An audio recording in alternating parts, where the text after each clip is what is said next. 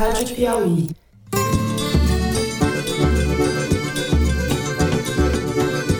Olá, sejam muito bem-vindos ao Foro de Teresina, podcast de política da revista Piauí. A comissão será um santuário da ciência e uma antítese diária e estridente ao obscurantismo negacionista e sepulcral. Eu, Fernando de Barros e Silva, como sempre na minha casa em São Paulo, tenho o prazer de conversar com os meus amigos José Roberto de Toledo, também aqui em São Paulo. Opa, Toledo. Opa, Fernando. Opa, Thaís.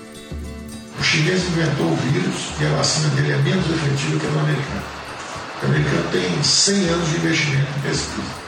Então os caras falam, qual é o vírus? Aí eles falam, decodifica, tá aqui a vacina. Thaís Bilenque, em Brasília.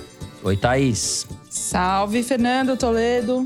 Salve, salve, Brasil. Tô meio escondido, né? Porque a orientação era para não ter casa, mas vazou. Não tem vergonha, não. Eu, é, eu tornei você sincero, porque, pô, eu, como qualquer ser humano, eu quero viver, pô. Toledo, você tomou a vacina escondido ou não? Eu tentei usar os contatos da Thaís Bilenque em Minas Gerais para me vacinar, mas não fui bem sucedido.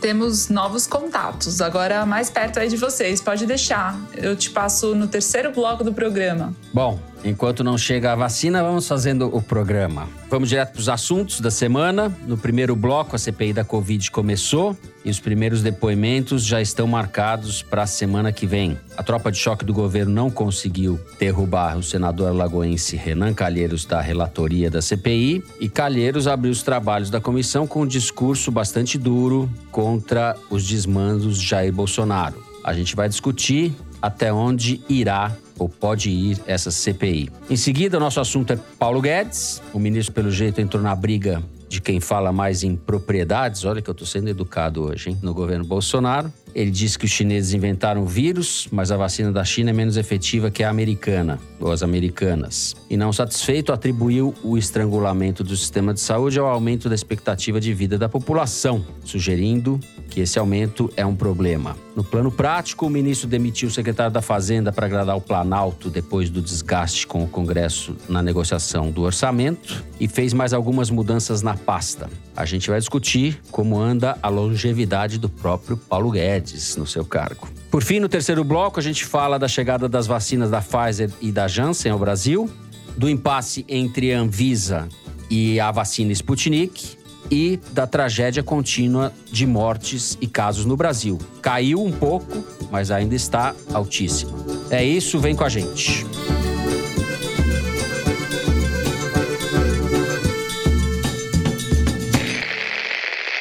Muito bem, temos CPI da Covid, ela foi aberta essa semana e as tentativas do governo para adiar a instalação, desviar o foco e, por fim, tentar impedir que o senador Renan Calheiros fosse o relator, todas essas tentativas fracassaram. Deputada Carla Zambelli, da tropa de choque do governo, recorreu à justiça para tentar suspender a CPI sob a relatoria de Renan, mas não obteve sucesso. O que a gente tem até agora? O discurso do Renan de abertura bastante duro em relação ao Bolsonaro, sem citá-lo, mas comparando a figuras como Augusto Pinochet, o ditador, ou ao tirano sérvio Slobodan Milosevic. Que a gente tem, Thaís, para a semana que vem, alguns depoimentos já encaminhados, já marcados. Na terça-feira, dois ex-ministros da Saúde de Bolsonaro, Luiz Henrique Mandetta e Nelson Teich. Na quarta-feira, o bravo general Eduardo Pazuello e na quinta, o Rolando Lero, o atual ministro Marcelo Queiroga. Esse é o roteiro que, pelo menos no momento em que nós gravamos, está previsto para semana que vem. O que, que a gente deve esperar, Thaís, desse encaminhamento, desse tom que o Renan Calheiros deu à comissão na abertura e dos depoimentos na semana que vem? Você sabe que a piada nos bastidores era que o MDB conseguiu indicar o líder do governo e o líder da oposição ao mesmo tempo na mesma bancada. Porque o Renan está sendo mais crítico, mais feroz contra o governo do que a própria oposição. Existe um componente pessoal aí, ele tem rancor da postura do governo desde a eleição do Davi Alcolumbre em 2019 para presidente do Senado, quando ele chamou o Davi, não é Davi, é Golias, e tirou a candidatura dele. E, de novo, agora com o Rodrigo Pacheco, o que o Renan não engole é que o governo não tenha respeitado o fato de o MDB ser a maior bancada e não ter apoiado o nome deles para presidir a casa. Certo. E aí, para completar esse dissabor pessoal, a Carla Zambelli entrou com aquela ação estapafúrdia na justiça sendo que o Flávio Bolsonaro tinha cantado a bola dias antes, então a digital do Palácio do Planalto é evidente, escancarada, para tentar tirar o Renan da relatoria, não conseguiram, isso só alimentou ali a sanha. Então o Renan ficou nessa posição. Existe uma tentativa de deixá-lo mais profissional, mais técnico para não contaminar os trabalhos. Eu acho que é possível que isso acabe acontecendo. Agora, o governo na pessoa do Flávio Bolsonaro escancarou a sua desarticulação o Flávio apareceu ali sem ser membro para lavar roupa suja em público. Primeiro fez aquele papelão dizendo que era contra aglomeração, que os senadores poderiam morrer. Está sendo irresponsável, porque está assumindo a possibilidade de, durante os trabalhos da CPI, acontecerem mortes de senadores, mortes de funcionários aqui dessa casa em função da Covid, porque em algum momento as audiências, as sessões vão ter que ser presenciais. Depois, falou que as mulheres já tinham sido mais ativas. Aí Elisiane Gama, senadora pelo Maranhão, do Cidadania. Foi lá e passou um sermão nele depois, falando que não venha falar de mulheres aqui, papapá. E ainda foi reclamar com o Rodrigo Pacheco por ter instalado a CPI, por ter permitido que ela começasse imediatamente. Justo o Pacheco que fez ali, enrolou o quanto pôde, né? Só teve que acatar a decisão depois que o Supremo decidiu. Quer dizer, ele resolveu comprar briga com todo mundo e ainda por cima comprou outra briga que eu acho que é a que pode ter maior repercussão, que foi justamente com o MDB do Renan Calheiros, falando que o Eduardo Braga, que é o líder do partido, que indicou o Renan e ele próprio para participarem da CPI, falando que ele não tinha consultado o bloco. E aí o Flávio Bolsonaro falou que já estava em conversa com o líder do partido dele, o PRB, e do PP, do Ciro Nogueira, para eles saírem do bloco usando o Ciro Nogueira, dizendo que já tinha até conversado com o Ciro Nogueira e tal. Mas o Ciro Nogueira deu cinco passos atrás. Então, essa tentativa do Flávio se mostrou mais uma demonstração de fragilidade, porque o Ciro não só não confirmou que pretende sair do bloco, como votou no Omar Aziz, que era o acordo dos não governistas para presidir a CPI. Que é senador pelo PSD do Kassab, do Amazonas. E ainda acenou para o Renan Calheiros, elogiou ele. Não foi no Supremo Tribunal Federal na última quarta-feira para tirá-lo da relatoria, ainda uma nova tentativa falando que ele tem uma relação harmônica com o Renan Calheiros e tal. O Planalto quis entender isso como uma tentativa do Ciro fazer um, uma ponte entre o governo e o Renan Calheiros, mas o pessoal no Senado entendeu isso como uma clara ameaça do Ciro de tô com vocês peronomútil. Então, no comecinho da instalação da CPI falavam, não, o Ciro Nogueira é o porta-voz do governo e tal. Agora a situação já não é essa. O Ciro Nogueira é visto como presumivelmente seria, como alguém que pode não ser. Quem está mostrando mais serviço é o Marcos Rogério, que é o líder do Democratas, justamente a partir do Rodrigo Pacheco, com quem o Flávio Bolsonaro resolveu comprar essa briga. É. A impressão que eu tenho é que a gente está vendo um jogo de Série A contra Série C, né? O governo está com o time da Série C tentando enfrentar as raposas do Congresso, Renan Calheiros, etc. É, tudo é relativo, né? Porque vamos pegar os personagens e aprofundar um pouco em cima deles. Uhum. Vamos começar pelo Ciro Nogueira, que a Thaís estava falando agora, que é um senador do PP do Piauí, PP Pato Pato, ou progressistas, né? O antigo partido do Maluf, partido que é o herdeiro da Arena, partido mais corrupto da história do Congresso Brasileiro pós-democratização, deu início ao petrolão, enfim. O Ciro Nogueira foi flagrado pelo jornal O Globo tendo encaminhado dentro da CPI uma petição que foi escrita dentro do Palácio do Planalto. E ele apresentou como se fosse dele. Não foi só ele, foi ele e o Jorginho Melo, senador do Sim. PL de Santa Catarina. O documento de Word que eles apresentaram dentro do Senado para a CPI estava com o nome de uma assessora da Secretaria Especial de Assuntos Parlamentares da Presidência da República. Ou seja, passaram um maior vexame, um maior carão porque ambos usaram essa petição escrita dentro do Palácio do Planalto para peticionar ou para requerer o depoimento da Nise Yamaguchi, aquela médica que acredita em cloroquina. Enfim, o que eu quero dizer com isso é que, ao mesmo tempo que o Ciro, como bem descreveu a Thaís, está ali ciscando para o lado da oposição, ele está se prestando esse papel de garoto de recados do Palácio do Planalto. Ele faz esse jogo duplo. E o principal personagem da CPI, que é o Renan Calheiros, se tornou o Renan Calheiros ao fazer aquele discurso bombástico em que ele já condenava o governo antes de a CPI começar a trabalhar. O Renan quem que é? O Renan é um político que começou a sua carreira no PCdoB e chegou ao auge da sua carreira como líder do governo Collor no Congresso. Numa época em que a única coisa que aparentemente ligava os dois é o fato de os dois serem de Alagoas. Mas ele começou ali, no governo Collor, um novo clã político em Alagoas. Né? Depois elegeu o irmão, depois elegeu o filho governador por dois mandatos. Então, o Renan, embora esse discurso virulento, oposicionista na abertura da CPI, nada garante que ele vá terminar a CPI com o mesmo tom. Pode, ele pode se bandear perfeitamente para o lado do governo, dependendo das circunstâncias e das vantagens que ele achar que vai ter ou não. Né? Então, são personagens muito fluidos, digamos assim, que você não pode dizer, não, fulano é assim, fulano é assado, fulano é uhum. vermelho, fulano é azul. Não. Eles mudam de cor conforme as necessidades. Claramente, o Renan está trabalhando, e com sucesso, para se tornar a grande estrela da CPI. Ele vai tentar focar, obviamente, nas incompetências múltiplas do governo federal até porque ele não tem nenhum interesse em que governadores como o filho dele entrem na roda. Mas uhum. vai sobrar para governador também, vai sobrar para todo mundo. A questão é se a CPI vai chegar a algum lugar. Isso, obviamente, é impossível de dizer agora. O track record de CPIs dos últimos 10 anos é muito negativo. A última que eu acho que realmente deu alguma coisa, já falei aqui, foi a dos anões do orçamento no século passado.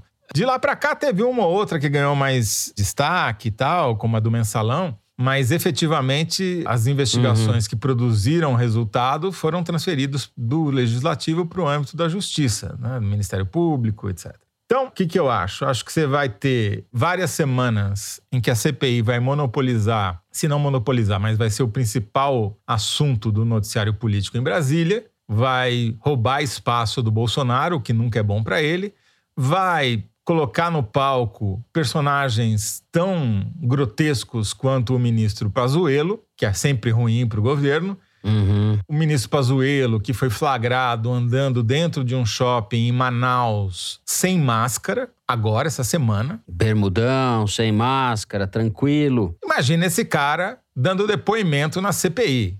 Então, para resumir, a CPI está sendo ruim para o governo, obviamente, senão eles não estariam manobrando como estão manobrando, mesmo com pouquíssima habilidade, como a Thais bem descreveu.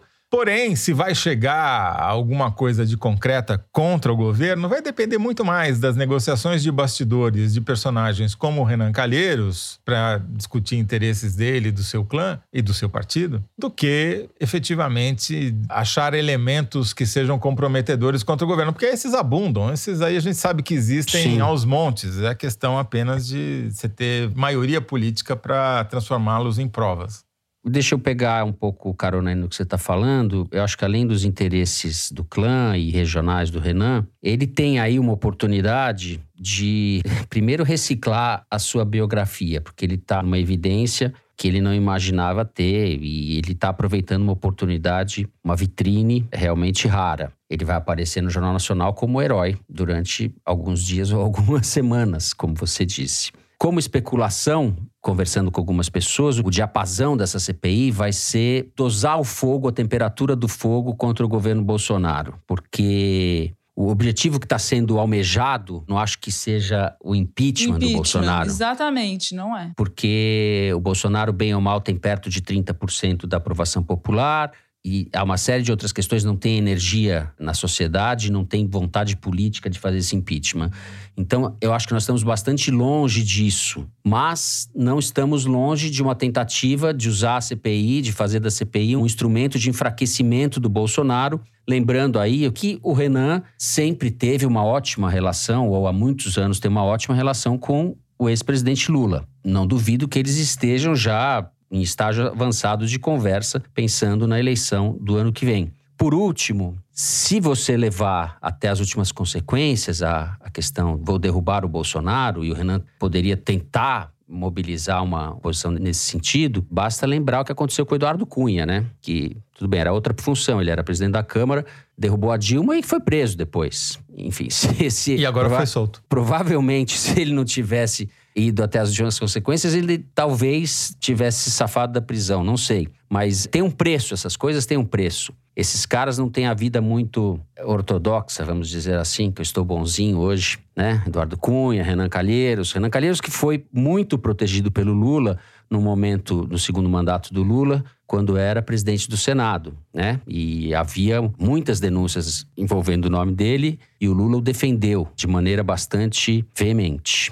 Então é isso, Thaís. Impeachment longe, né? É, eu concordo com você. O objetivo é mais, como o jargão do mercado financeiro, é a jornada do que o fim em si da CPI. Eu acho que ela vai ser usada para manter no noticiário um noticiário ruim para o Bolsonaro, fazê-lo sangrar de alguma forma até 2022. Os senadores estão incomodadíssimos com a avalanche de ataques e ameaças em redes sociais contra eles, os que não estão com o governo, obviamente, que na minha opinião é uma estratégia do governo federal para fazer o que eles sabem fazer, que é tumultuar e aí já fizeram um requerimento para compartilhamento de documentos da CPMI, da fake news, que eu acho que é uma tentativa de você alargar demais o escopo de investigação e o governo vai jogar com isso, vai tentar intimidar esses senadores para tentar melar as investigações. E, por fim, vocês estavam falando de Alagoas, né, do Renan, os interesses dele e tal. Eu queria lembrar que o presidente da Câmara, Arthur Lira, que se coloca contra a CPI sempre que pode e tem tentado mostrar serviço para o governo federal,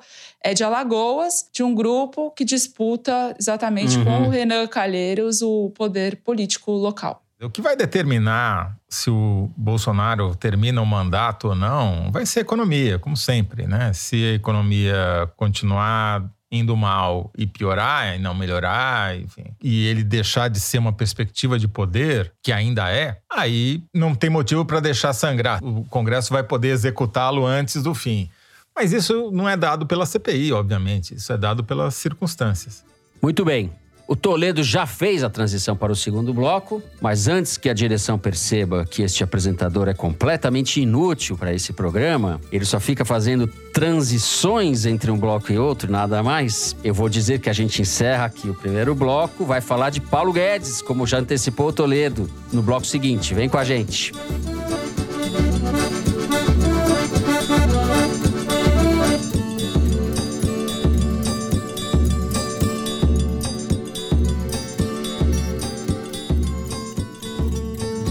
Muito bem.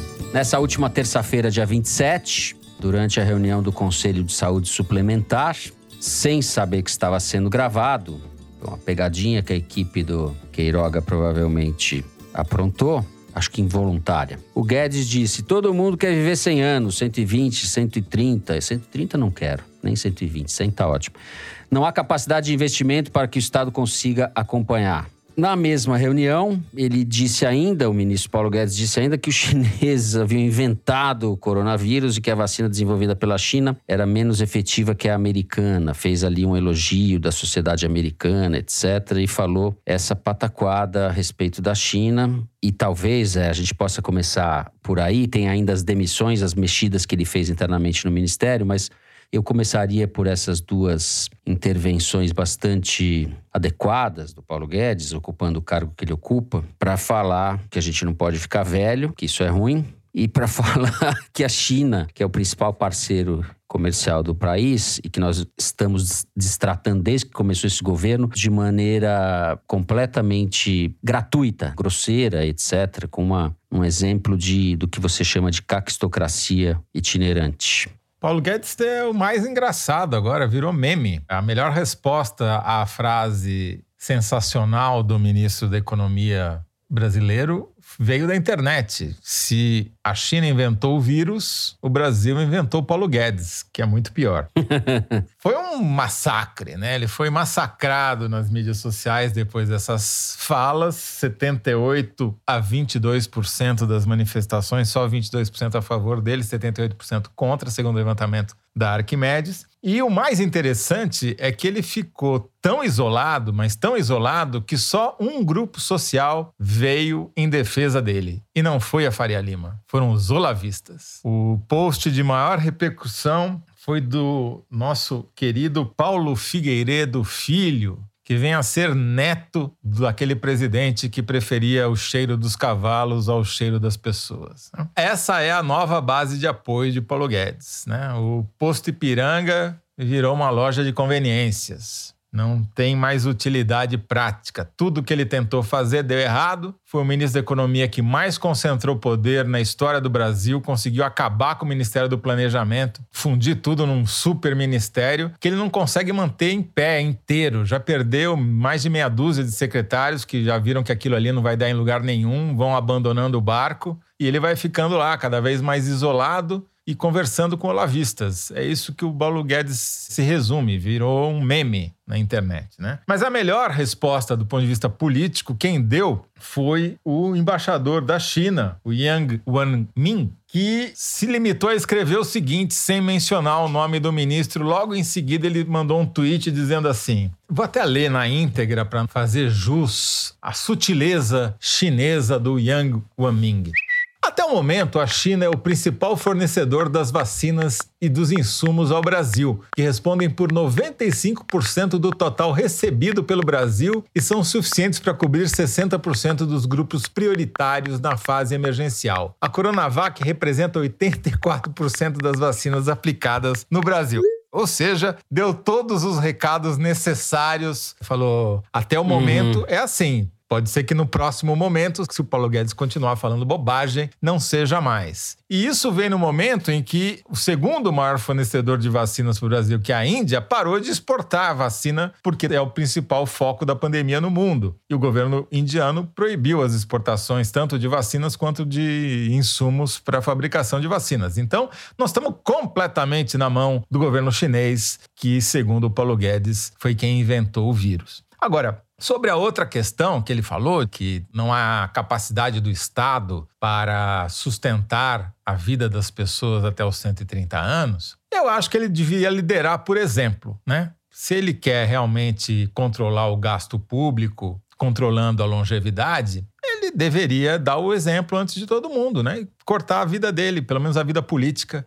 antes do tempo, né? Porque daí ele estaria dando uma grande contribuição ao Brasil. Afinal, o governo Bolsonaro já conseguiu reduzir em dois anos a expectativa de vida do brasileiro. Paulo Guedes está achando pouco, pelo jeito. Mas o problema todo, falando sério agora, é que Paulo Guedes foi ao mesmo tempo o ministro que mais concentrou poder e o que menos entregou. Ah, o V dele é um L, como a gente já disse nos programas passados. Quer dizer, a economia brasileira afundou e não se recupera.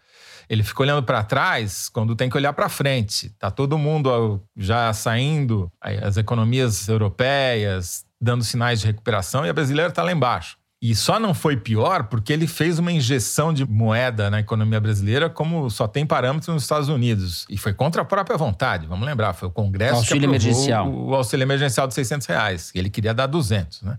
Então, ele é uma catástrofe como ministro. Então, é uma catástrofe que foi abandonado pela própria Faria Lima, entendeu? Porque ele representa a personificação do economista que não entende que a economia é uma derivada da política. Se você não tem estabilidade política, você não tem estabilidade econômica. E esse governo jamais terá estabilidade política porque ele trabalha e opera para a desestabilização da política. Então não tem como você ter progresso econômico com o governo Bolsonaro. Zé, por outro lado, deixa eu fazer um contraponto aqui. A expectativa de vida política do Paulo Guedes no ministério parece que é alta, né? Quando ele entrou, se falava que ele ia cair, etc e caiu o Moro, os generais foram para lá e para cá, já caiu o general da defesa, e o Paulo Guedes está lá, de gafe em gafe, engolindo sapo, tendo que fazer coisas completamente fora da cartilha dele, como você bem frisou, mas diante de uma circunstância completamente atípica. Ele, no começo da pandemia, inclusive, falou que ia gastar 5 bilhões, né? Uma coisa. Qualquer 4, 5 bilhões a gente resolve esse negócio. Ele não tinha noção do que era o problema, não tinha nenhuma noção. Ele não tem noção. É. Thaís, Paulo Guedes, apesar disso tudo,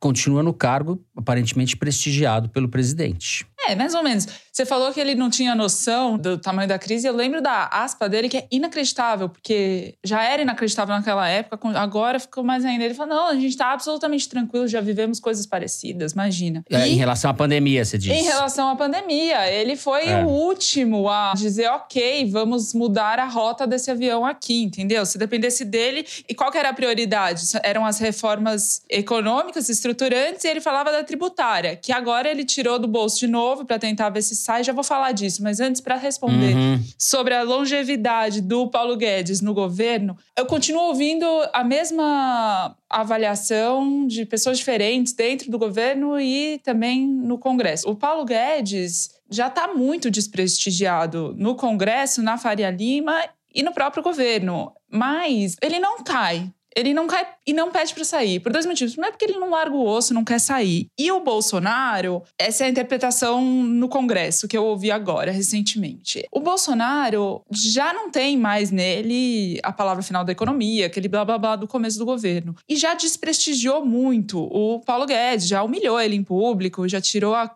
tinta da caneta dele faz tempo, em vários aspectos. Mas, ao mesmo tempo, quando a corda estica e o Paulo Guedes vai lá reclamar, o Bolsonaro recua um pouquinho e faz um afago. Às vezes é um afago meramente simbólico, assim, de ponto de vista de poder nenhum. Tipo, carta de intenção de privatizar os Correios. E aí o Paulo Guedes fala: beleza, ok, vou ficar. Voltou a circular muito a informação do desmembramento do Ministério da Economia, fatiar, tirar um, esses superpoderes que o Paulo Guedes tem por conta de o Ministério da Economia ter unificado várias pastas que em governos anteriores eram ministérios. Essa ideia já circula faz tempo e vira e mexe ela volta. Então, no ano passado, a ideia era o Rodrigo Maia, quando acabasse o mandato na presidência da Câmara, assumir o Ministério do Planejamento que seria recriado.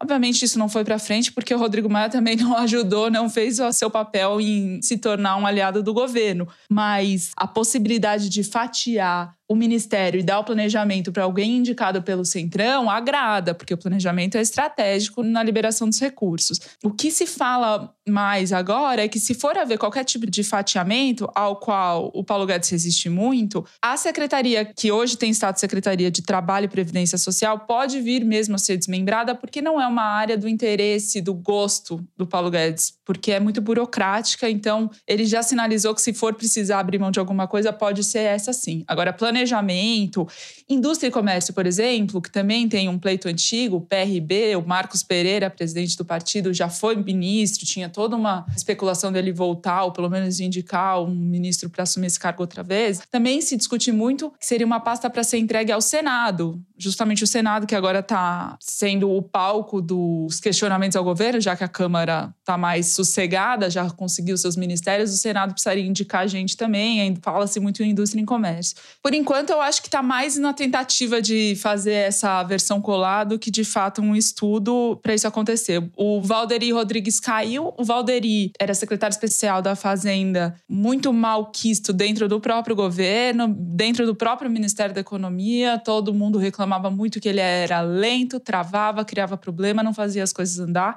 Ouvi isso ontem lá dentro do Ministério da Economia, caiu, já vai tarde. Agora é diferente da Vanessa Canato, que também pediu para sair, ela era a pessoa no ministério que estava cuidando da reforma tributária, justamente no momento em que o governo quer fazer a reforma tributária voltar a andar. A saída dela foi toda disfarçada, dizendo não, já cumpri minha missão, mas não é bem assim. A expectativa de que a reforma tributária avance e seja aprovada é muito baixa o Arthur Lira, presidente da Câmara, mandou um ofício, um ultimato para o relator da reforma, que é o Agnaldo Ribeiro, apresentar o relatório até dia 3 de maio, segunda-feira que vem. Mas esse relatório está pronto há muito tempo e há semanas que o Agnaldo diz que está disposto a apresentá-lo. O Arthur Lira, na verdade, está querendo dizer que é ele que manda, que é ele que está controlando e que é ele que vai agir em favor do governo diferente do Rodrigo Maia Tanto as condições para avanço da reforma tributária, que seria um belo de um ganho para o Paulo Guedes dizer sim, olha só, eu ainda tenho que fazer aqui, essas condições não mudaram. O que eles estão fazendo é um jogo de poder, um jogo de cena, para dizer algo assim. Porque se quisessem avançar, já tinham avançado ou avançariam agora, não precisariam ficar anunciando sem fazer nada. E tem um pequeno detalhe, né? Você só troca o ministro da Economia se você tiver quem colocar no lugar. Ele queria pôr o Roberto Campos. Pois é, mas o Roberto Campos agora tem mandato como presidente do Banco Central, o primeiro presidente do Banco Central com mandato. Ele é doido se ele largar o, esse mandato para assumir um ministério que está completamente esvaziado num governo que está completamente afundando. Claro, sempre vai haver candidatos, mas precisa ser um candidato que Bolsonaro tem algum ganho com isso. Ele não vai trocar um cara ruim por um pior. Não dá para subestimar o peso desse ministério, né, Zé? Eu concordo com você que a situação é bastante dramática ou falimentar ali, mas é um ministério, como a Thais disse, que é um combo de ministérios, né? Um ministro que tem poderes como nenhum outro teve. Que não exerce. Pro bem, nenhum. Absolutamente nenhum. É o máximo da caquistocracia financeira. Tem a caquistocracia militar, tem a caquistocracia evangélica, tem a caquistocracia financeira. Fez uma também. parte da agenda liberal, a moda dele, né? Tem um, uma história que circula na Câmara dos Deputados que pode nem ser tão verdadeira, mas o fato dela circular com essa versão já mostra muito quem virou o Paulo Guedes no governo. Eu ouvi de um ex-prefeito que conhece orçamento e que é deputado federal, segundo o qual o que o Bolsonaro fez foi esconder 6 bilhões no orçamento do próprio Paulo Guedes, porque eles superestimaram as despesas obrigatórias, né, gasto com previdência, com salário de pessoal, etc, para chegar no meio do ano e falar, olha, a gente não está gastando tanto, então 10% desse montante aqui eu vou usar para obra, para fazer outra coisa. E é uma coisa que todo comandante de executivo, seja prefeito, governador, presidente da república, costuma fazer mesmo, porque o orçamento é muito engessado. Mas o que os deputados falam é que o, o Bolsonaro fez isso em acordo com o relator do orçamento, escondido do Paulo Guedes, porque se o Paulo Guedes soubesse, ele não ia conseguir usar esse dinheiro da forma como ele queria. é boa essa história e esse negócio de fazer escondido parece ser um hábito deste governo, né? O general vai tomar vacina escondido e o outro faz a coisa do orçamento escondido do Paulo Guedes. O Paulo Guedes é um ministro sem censo. É um ministro que conseguiu cancelar o censo demográfico. Isso vai entrar para a história. E agora temos uma decisão do ministro Marco Aurélio mandando fazer o censo, ministro do Supremo Tribunal Federal. Quer dizer, o Brasil virou a casa do pai Jair, né? É a zona total e completa estabelecida. E assim, temos que concordar com o ministro Marco Aurélio, porque não dá para não fazer o censo. É completamente insensato você não ter um censo demográfico no país. Só o Paulo Guedes para achar isso normal. Bom, sem censo com C e com S, a gente encerra o segundo bloco do programa e em seguida a gente vai falar de pandemia. Isso vem com a gente.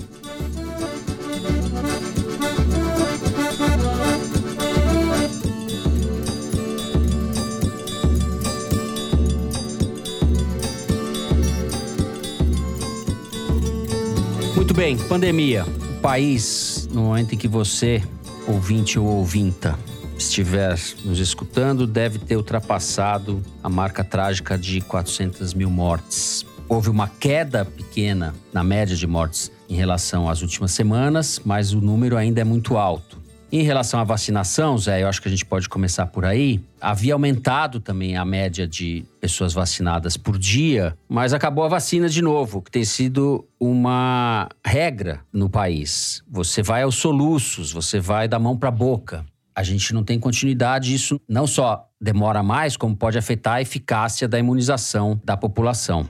O Brasil chegou a beirar um milhão de doses aplicadas na média móvel dos últimos sete dias na quarta-feira, número mais alto de vacinados em média, né? Porém, já tem cidades de mais de 10 estados que pararam a vacinação por falta de vacina. Ou seja, o Brasil continua naqueles espasmos com relação à epidemia e com relação à economia também. Abre, fecha, abre, fecha, abre, fecha, porque não tem governo. Porque é o governo do Paulo Guedes e do Jair Bolsonaro, com um ministro da Saúde itinerante e rotativo. Né? A estrutura de vacinação existe, está provado que ela funciona, o SUS funciona, A descentralização para estados e municípios é ótima. A gente é capaz de vacinar mais de um milhão de pessoas todo dia, se tiver vacina. Mas quem não providencia as vacinas é o governo federal. É o governo federal que não quis comprar as vacinas da Pfizer quando ofereceram lá em agosto, setembro do ano passado.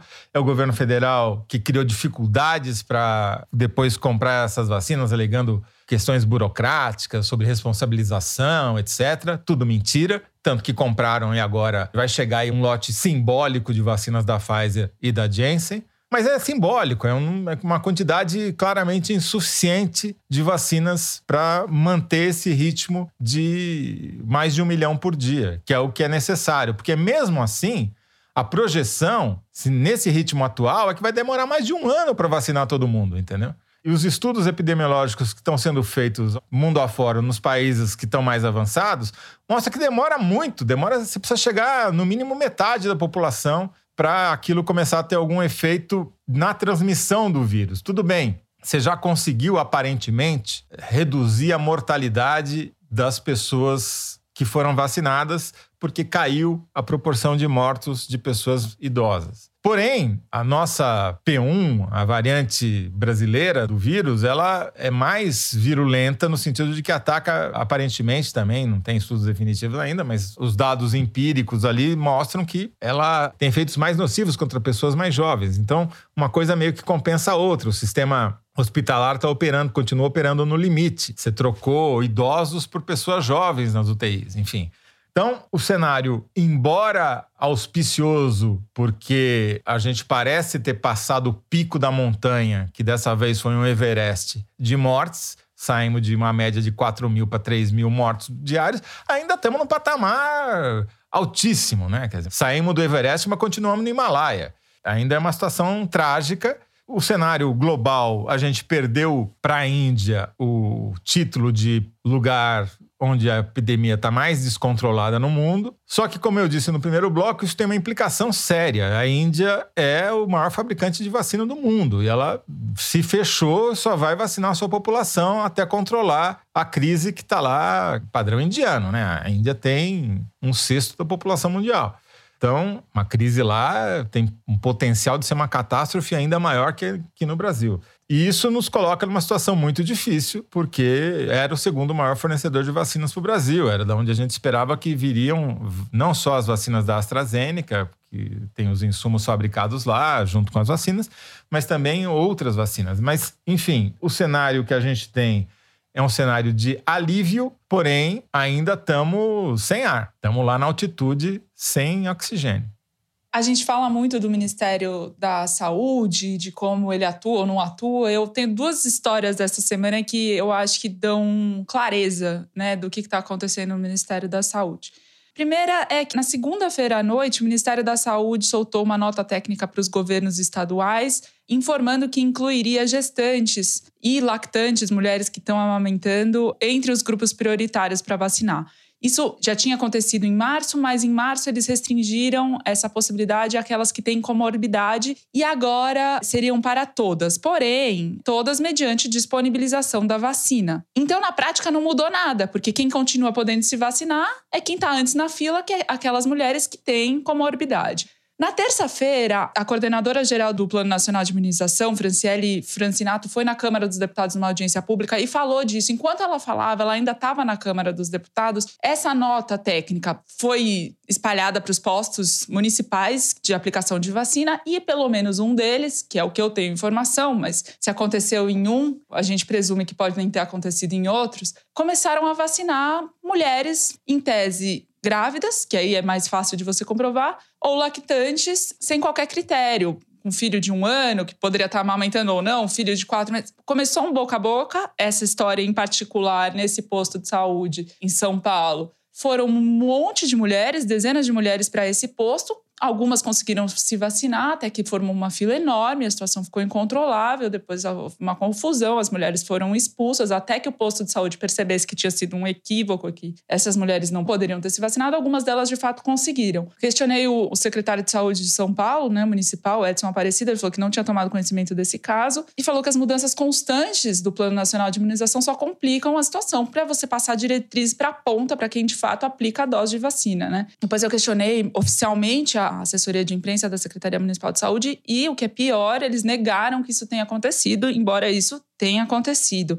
Uma coisa que o Edson Aparecido concorda com o Carlos Lula, que é o presidente dos secretários estaduais de saúde do país, é que o Ministério da Saúde já está na sexta edição do Plano Nacional de Imunização. Cada vez eles revisam, incluem um grupo, mudam os critérios, etc. E tal. O problema é que, como o SUS é muito grande e muito capilarizado, você tem que ter uma comunicação muito clara para evitar esse tipo de ruído. No momento que falta doses, se você põe alguém para se vacinar antes de alguém que precisa para salvar uma vida, você está tirando a chance de alguém que realmente pode acabar morrendo por causa disso.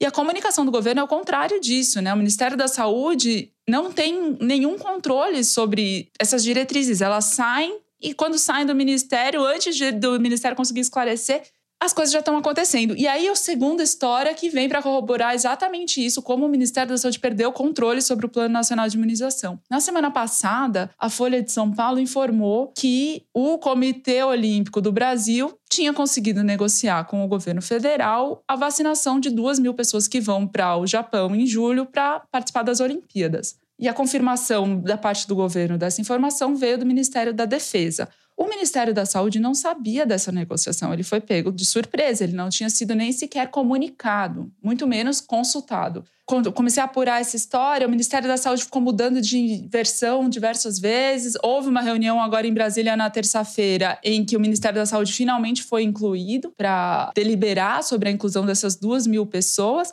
mas a, o martelo já estava praticamente batido entre o Ministério da Defesa e o COB.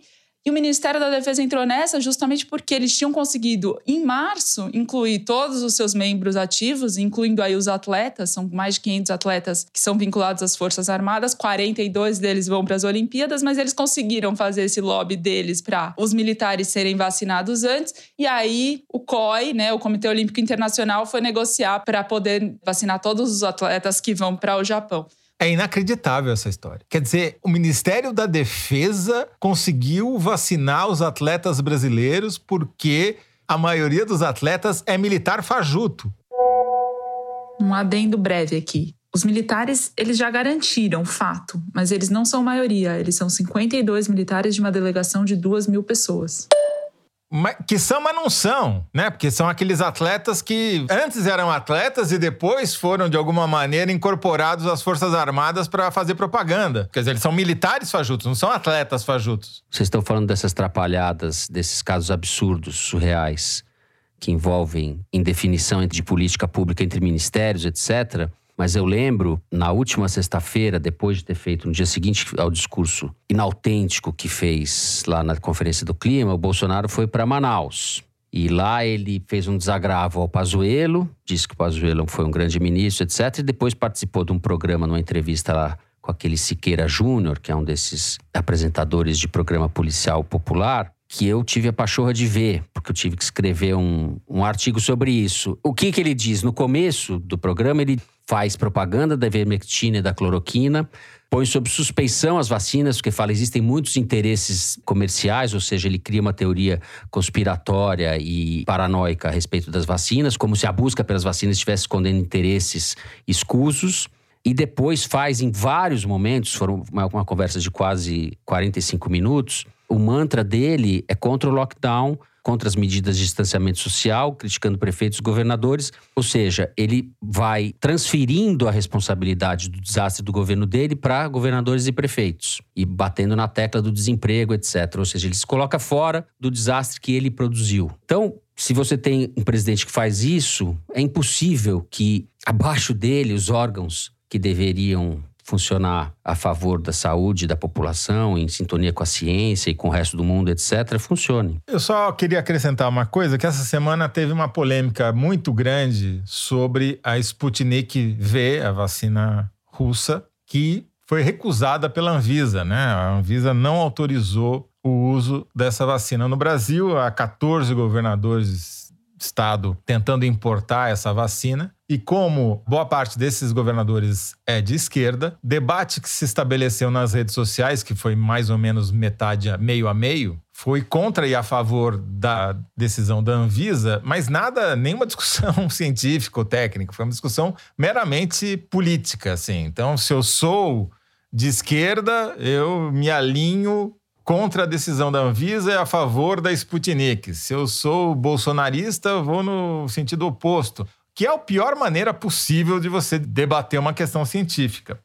O problema é que não parou nisso. Se fossem só esses grupos que já são alinhados e automaticamente tomam suas atitudes em função das suas posições políticas, tudo bem, estaria dentro do esperado. Porém, a própria o laboratório russo que fabrica a Sputnik politizou a questão no Twitter e de uma maneira péssima, sem argumentos científicos. Ela começou atacando a Anvisa, dizendo que tinha sido uma decisão política, e terminou atacando cientistas de primeiro time, como, por exemplo, a virologista Angela Rasmussen, que é da Georgetown, Estados Unidos, que comentou a decisão da Anvisa, tentou explicar a questão que é complexa de o que estaria errado com a vacina e imediatamente foi rebatida pela conta oficial da Sputnik V, pelo laboratório russo, com argumentos contra a pessoa. Isso mostra o seguinte: essa corrida da vacina virou uma corrida geopolítica. Não é à toa que a Rússia batizou de Sputnik a sua vacina, que foi a primeira grande vitória na corrida espacial russa. Né? Você tem a Rússia de um lado, a China com a Coronavac, a Índia com a sua própria vacina e fabricando as vacinas da AstraZeneca, os Estados Unidos com a Moderna e com a Pfizer, a Alemanha com a BioNTech, o Reino Unido com a AstraZeneca e Oxford, todo mundo querendo usar o seu soft power da vacina para aumentar a sua influência no mundo. E a Rússia não é diferente dos outros nisso, né? Ela só é mais explícita nessa corrida. Agora, e o Brasil provou mais uma vez toda a sua incapacidade de lidar numa situação como essa. Ele tenta se alinhar com um lado, é rejeitado por esse lado, no caso dos Estados Unidos, que não ajudou em nada o Brasil nas vacinas, e fica bombardeando o único lado que ainda está ajudando, que é a China. Eu, eu não vou entrar nessa questão da Sputnik, porque, a meu ver, ainda não há uma, um estudo definitivo que prove ou não prove que ela tem dificuldade. Agora, não foi só a Anvisa. Também, na Eslováquia, por exemplo, eles rejeitaram lotes da vacina porque ela não tinha nada a ver com o que aparecia no paper que foi publicado na revista Lancet. Era, parecia ser outra coisa. Bom, vamos encerrar então o terceiro bloco do programa por aqui e partir para o Kinder Ovo. Kinder Ovo, que na semana passada a gente levou um banho, né? Da produção. Não, eu é fui isso? inundada por, por conta da minha campanha para substituir o momento Kinder Ovo, mas eu tô sentindo hoje alguma vibração de que eu vou ganhar. Olha só, isso é o CPI nisso daí. CPI para investigar informações privilegiadas da Thaís. Conjucar com tudo. Os vizinhos da Thaís estão trabalhando por ela. né? Vamos ver. Solta aí, Mari.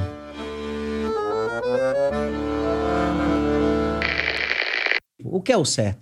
É você mandar dinheiro para o seu estado, de emendas parlamentar, para saúde, esporte, lazer, para as prefeituras, né? Isso é o certo. Você fazer projeto de lei, você debater, presidir algumas comissões, aquilo- isso tudo eu fiz certo. Na verdade, o errado é você fazer tudo o que é o correto. E o certo é você fazer o caixa 2. É o Márcio Porque se você fizer o caixa 2, você consegue a reeleição. Eu não Pô, tinha eu não dinheiro, sei, final. parece, parece o Vanderlei Luxemburgo. Não, pra não é o 24 Vanderlei. Luxemburgo, claro que não. Porque eu não é um tinha dinheiro para deputado. bancar gasolina, comida, dinheiro para um, para dentadura, é, para botão de gás, para cachaça, Popó. para casa, para tudo. Popó de Então, Freitas. Eu não consegui porque eu não fui o errado. Nosso ex, nosso boxeador e ex-deputado federal pela Bahia. Toledo de acertando. Parecia o professor falando, o professor Vanderlei, que falando um pouco assim, que a dentadura, coisa assim, e esse Kinder Ovo aí, não acertei. É. Popó de Freitas é o, Vander, é o Vanderlei Luxemburgo da Bahia. Acertei Não, é também, muito melhor Mário. que É Vanderlei. Popó é um ídolo popular. Popó... Já vou emendar o Kinder Ovo no momento cabeção. Já vou recomendar a série Os Irmãos Freitas. O Popó é o maior pugilista que o Brasil teve nas últimas décadas e é também o personagem central de uma série sensacional chamada Os Irmãos Freitas, que está na Amazon já, já faz mais de ano, mas que é muito boa e que conta a história do Popó e do irmão talentoso do Popó, que era o irmão mais velho, que era melhor que ele, mas que não deu certo. Recomendo. As vibrações me traíram. Eu estava sentindo que eu ia ganhar, sabe? Popó Porém, de Freitas não. foi Toledo. Tá bom. Bom, Acelino Popó Freitas, tetracampeão mundial de boxe, ex-deputado federal pelo PRB da Bahia, entrevista ao Flow Podcast. É isso, Toledo. Você acertou, acertou. Mais uma derrota da classe operária. Perdi. é, Thaís. Perdemos, Ai. Vocês estão vendo muito pouca série. Eu vou ter que retomar minha campanha. Pensa. Toledo, é, além de ser gourmet, mestre cuca, enfim, andar de bicicleta, tudo, ainda gosta de pugilismo. O su- sujeito é um homem renascentista, faz tudo ao mesmo tempo e tal. Não, eu nunca assisti uma é? luta do Popó, mas eu assisti a série. Eu vou te chamar pra enfrentar o Supla na próxima vez que ele vier pra cima de mim, Toledo. Fa- Fala com o meu amigo Toledo aqui que ele que vai cuidar de você. Bom, depois dessa derrota, vamos para o Correio Elegante, onde não há derrota. Aí é só é a vez de vocês. É o melhor momento do programa. Se você quiser escrever um recado pra gente, mandar um desaforo ou ajudar a Mari, nossa diretora, com uma sugestão de áudio da semana para o Momento Kinder Ovo, é só escrever para forodeteresina.revistapiauí.com.br. Na semana passada, eu li um e-mail de um ouvinte que citou um trecho do incidente em Antares do Érico Veríssimo, romance do Érico Veríssimo. Pois esse momento cabeção, feito assim de maneira espontânea, né, involuntário, momento cabeção involuntário, repercutiu pelo Twitter uma moça cujo nickname é Girl from RN, que eu acho que é Rio Grande do Norte, disse o seguinte: no último foro de Teresina, um ouvinte chamado Robson fez menção ao meu livro favorito, Incidente em Antares. Piauí, faz a boa para eu conhecer esse companheiro literário, por favor. Thaís, Toledo, Fernando e equipe, ajudem os corações solitários e que passam raiva com o Brasil. É o Tinder Olha ovo, né? só, o Tinder é do o foro já Tinder ovo começou. Total. Érico Veríssimo, o nosso ouvinte do Érico Veríssimo, não sei se ele falava de onde era. Não sei se ele é gaúcho, o Érico Veríssimo gaúcho. E agora é a, a menina do Rio Grande do Norte, pedindo contato, uma conexão, incidente Antares, conexão literária Tinder Ovo. Vamos ter que mudar o nome para Tinder Ovo. Que surja um casamento aqui. Vocês podem convidar o Toledo de padrinho, a Não, Thaís, o Toledo mandem- faz a cerimônia. Toledo faz. Vão esperando. que mais? Sou eu, sou eu. Eu vou ler o e-mail da Manuela Medina, que diz assim: Sou fisioterapeuta e nas últimas semanas eu voltei a me debruçar sobre livros e artigos científicos para atender pacientes que tiveram Covid e precisam fazer reabilitação. A demanda está altíssima. Em meio ao caos e tantas perdas, consigo ter momentos de respiro ao acompanhar o progresso que uma das minhas pacientes vem apresentando após quase duas semanas de reabilitação. É uma pancada emocional muito grande, mas as evoluções, mesmo que pequenas, devem ser comemoradas. Peço gentilmente para vocês mandarem um oi e um opa para os meus pacientes e para a minha amiga Amanda Borges, que me apresentou o foro. Vocês e meu gato Joaquim são minhas companhias nos almoços das sextas. Grande abraço a vocês e a toda a equipe. Manuela, isso aí. Parabéns pelo trabalho e sigamos em frente. Opa, Manuela, opa, Joaquim, opa, pacientes da Manuela. Opa, opa, opa. Então, temos dois recados de pessoas sobre em que circunstâncias elas ouvem o Foro de Teresina. O primeiro veio, inclusive, com uma denúncia é, sobre uma carta que eu li duas semanas atrás. A Carol Abreu, de Belo Horizonte, diz assim: Escrevo para levantar suspeitas sobre eventuais fake news que o Foro de Teresina está reproduzindo por aí. Ai, Tem ai, ai. evidências empíricas que atestam a impossibilidade de o ouvinte Luiz lavar o banheiro e a cozinha no tempo de um episódio. Me sinto muito humilhada com essa informação, já que male male consigo terminar o banheiro enquanto escuto vocês. Quando tem luz no fim da quarentena, ganho uns 15 minutinhos extras, e aí sim tornam o tempo suficiente para deixar o toalete nos trinks. Coisa mais linda. Carol Abreu, que deve ter um banheiro na Babesco, com Não, é que a banheiras. Carol, a Carol limpa É. direito, o Luiz tá fazendo só um tapa. Tá, é, Luiz é um- Claramente é, isso. É o Luiz, como diria o Maluf, é um porcalhão. É um porcalhão. É limpa direito esse banheiro, Luiz. Bom, assim não dá. Mas tem uma segunda mensagem sobre pessoas que ouvem o foro em outras circunstâncias. E a Lai Pimentel, no Twitter, escreveu assim: Acho chique quem toma café da manhã ouvindo o foro de Teresina. Eu lavo a privada. Ai, Essa- essa ai, cada um com seus problemas, né, gente? Foi brutal essa, hein? Passa-. É, eu gostava mais do tempo que as pessoas diziam que ouviam o foro indo e voltando pra faculdade, Foi pro brutal, trabalho. né? Quando é. alguém ia e voltava pra faculdade quando Olha. ainda tinha trabalho, né? Olha aqui, é isso? Eu vou terminar então.